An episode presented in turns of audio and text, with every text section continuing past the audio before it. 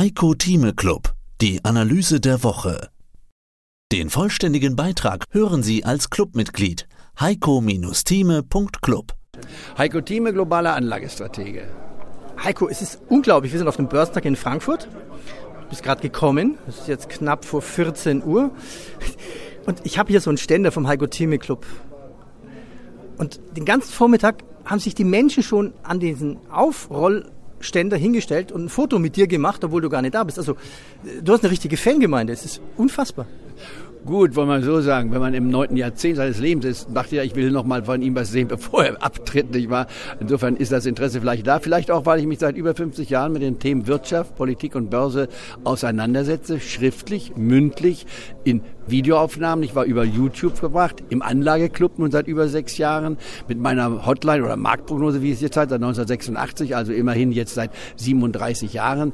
Äh, das ist eine Tätigkeit, die sich dann doch rumgesprochen hat. Und was wir auch sagen, das kommt von euch übrigens, dieser Spruch, Heiko Thieme spricht Klartext. Das ist für mich die beste Beschreibung von dem, was ich tue. Ich versuche nicht den Leuten zu sagen, wie werde ich Millionär, indem ich mit 1000 Euro anfange. Das stimmt nicht. Das ist fast Betrug, um direkt zu werden. Es gibt hier Annoncen teilweise, die Leuten was versprechen, was nicht da ist. Wer von einem Euro 100 Millionen Euro machen will, der muss dann jede Woche einmal einen Euro ausgeben und im Lotto dran teilnehmen und immer gewinnt einer. Aber das ist einer von etlichen doppelstelligen Millionen Teilnehmern. Insofern ist die Chance, dass man gewinnt, tatsächlich sehr, sehr gering. Vor dem Börsentag war eine Abendveranstaltung. Wir waren drüben am Parkett, da beim DAX-Parkett in, in Frankfurt. Hat dich das an die alten Zeiten erinnert? Da gab es nämlich den Ausstellungsraum, wo die Leute noch am Parkett waren. Du erkennst es ja auch noch. Du warst ja auch live am Parkett. Du warst ja auch Chefhändler der Deutschen Bank. Ich war verantwortlich für den Handel der Deutschen Bank in US-Aktien in New York. Allerdings, wir waren zwar an der Wall Street, 40 Wall Street, aber ich war in meinem Büro direkt physisch, äh, hatten wir, wir, wir hatten eine, einen Sitz in Wall Street gemacht, wir haben, äh, also in Wall Street registriert gewesen. Ich war häufig an der Wall Street, aber das, was man sich jetzt vorstellt, habe ich jetzt mit Aktien gehandelt, dann bei uns im Büro. Da habe ich die Anweisung gegeben, da habe ich sehr viele fähige Händler gehabt, die dann selbstverständlich frei ihre Ideen umsetzen konnten. Es wurde immer nur jedem Abend abgerechnet. Und da wurde immer gesagt, wer hat was gemacht, wer nicht, warum. Ich stellte nur die Fragen und versuchte dann auch gewisse Sachen Motivation zu geben. Eine richtige Anleitung zu geben, was ihr macht, ein Kadavergehorsam, das gab es bei uns nicht. Das sollte es auch nicht geben. Ein Händler sollte sich selbst verwirklichen. Man sollte ihm nur Hilfsschützen geben oder ihr, wenn sie totale Schieflagen haben, fragen, was sie jetzt tun. Okay. Jetzt ist ja noch relativ ruhig, aber es, es ist erstaunlich. Also jeder Vortragssaal hier, wenn man reinschaut, ist voll, die Leute stehen draußen, haben gar keinen Platz mehr. Das heißt, die Menschen hier, die wollen Antworten finden. Wie geht's weiter mit der Börse? Was ist deine Einschätzung? Wie geht's weiter? Wir haben uns ja letzte Woche unterhalten und gesagt, naja, es ist ein bisschen wie Roulette. Man weiß nicht, was am Roulette-Tisch momentan liegt und als nächstes gespielt wird.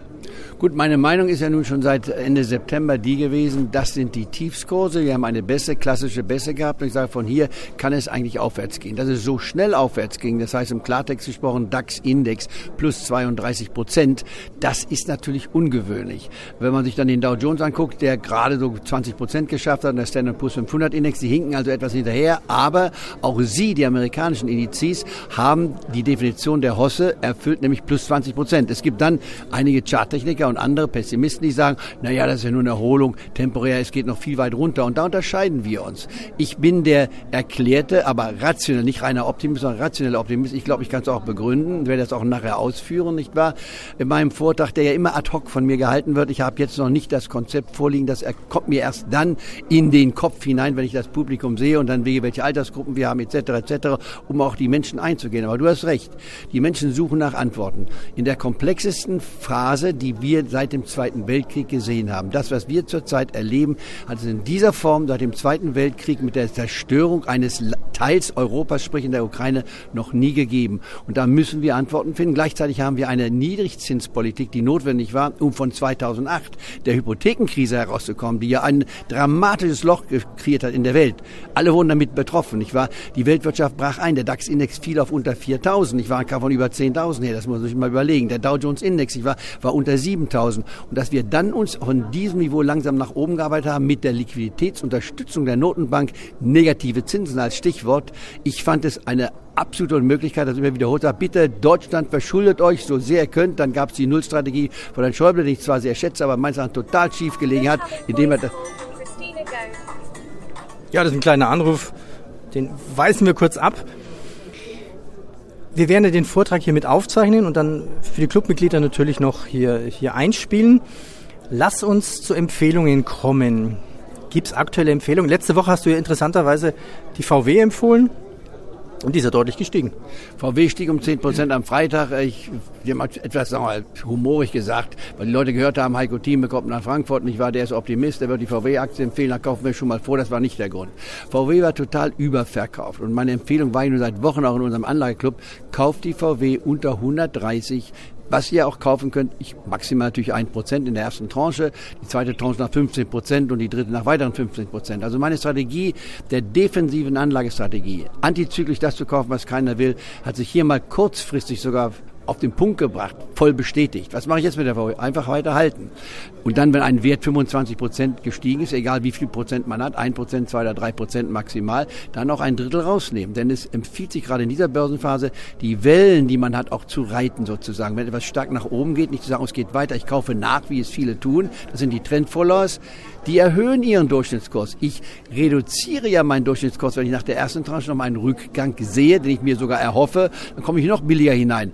Irgendwann hofft man natürlich auch, dass dann der Boden gefunden ist. Und bei VW, die kommt von 250 her, fast halbiert. Da ist nicht mehr viel vom Boden entfernt. Nicht wahr? Und ihre Dividendenrendite nicht mal fünf oder sechs Prozent. Das war für mich und bleibt verführerisch. Also ich suche Dinge aus, die gefallen sind. Zum Beispiel in den USA. Das ist die Engine. Die Engine, die ja neu im Dow Jones ist, nicht wahr? Seit August 2020. Ich hatte sie damals um 180 empfohlen. Da war sie auch. Dann sind wir auf die 300 fast gestiegen. Jetzt sind wir bei 220. Jetzt kann man wieder einsteigen. Also Engine wäre ein klassischer Kauf für mich. Eine Disney, ich war unter 100, ist auch interessant. Disney werden auch unsere Kinder und Enkel und Urenkel anschauen. Das ist ein Modell, was also fast ein Dauerbrenner ist, wenn man so will. Und dann natürlich auch im Technologiebereich war es die damalige, nicht wahr, Facebook oder Meta genannt, nur sie sind jetzt 50, 60 Prozent gestiegen, auch eine Netflix. Ich laufe kein Wert nach, der drastisch gestiegen ist. Das sind dann für mich eher Gründe, Gewinne wieder mitzunehmen oder mich abzusichern. Deswegen also vorsichtig mit den Kaufempfehlungen. Meine Kaufempfehlungen sind also gewöhnungsbedürftig.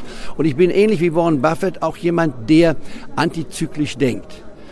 Anders nur als Warren Buffett habe ich also eine nicht so starke Fokussierung. Warren Buffett hat 52 Werte in seinem Portfolio, davon mit acht Werte stellen 85 Prozent des Portfolios dar und ein einziger Wert 41 Prozent, das ist die Apple. Das ist natürlich eine sehr große Fokussierung, aber ansonsten absolut nachvollziehbar. Hast du für diese Woche noch weitere Empfehlungen? Es gibt etliche Empfehlungen, die wir haben können. Mehr dazu gibt's im Heiko Thieme Club. heiko-thieme.club den vollständigen Beitrag hören Sie als Clubmitglied heiko-thieme.club.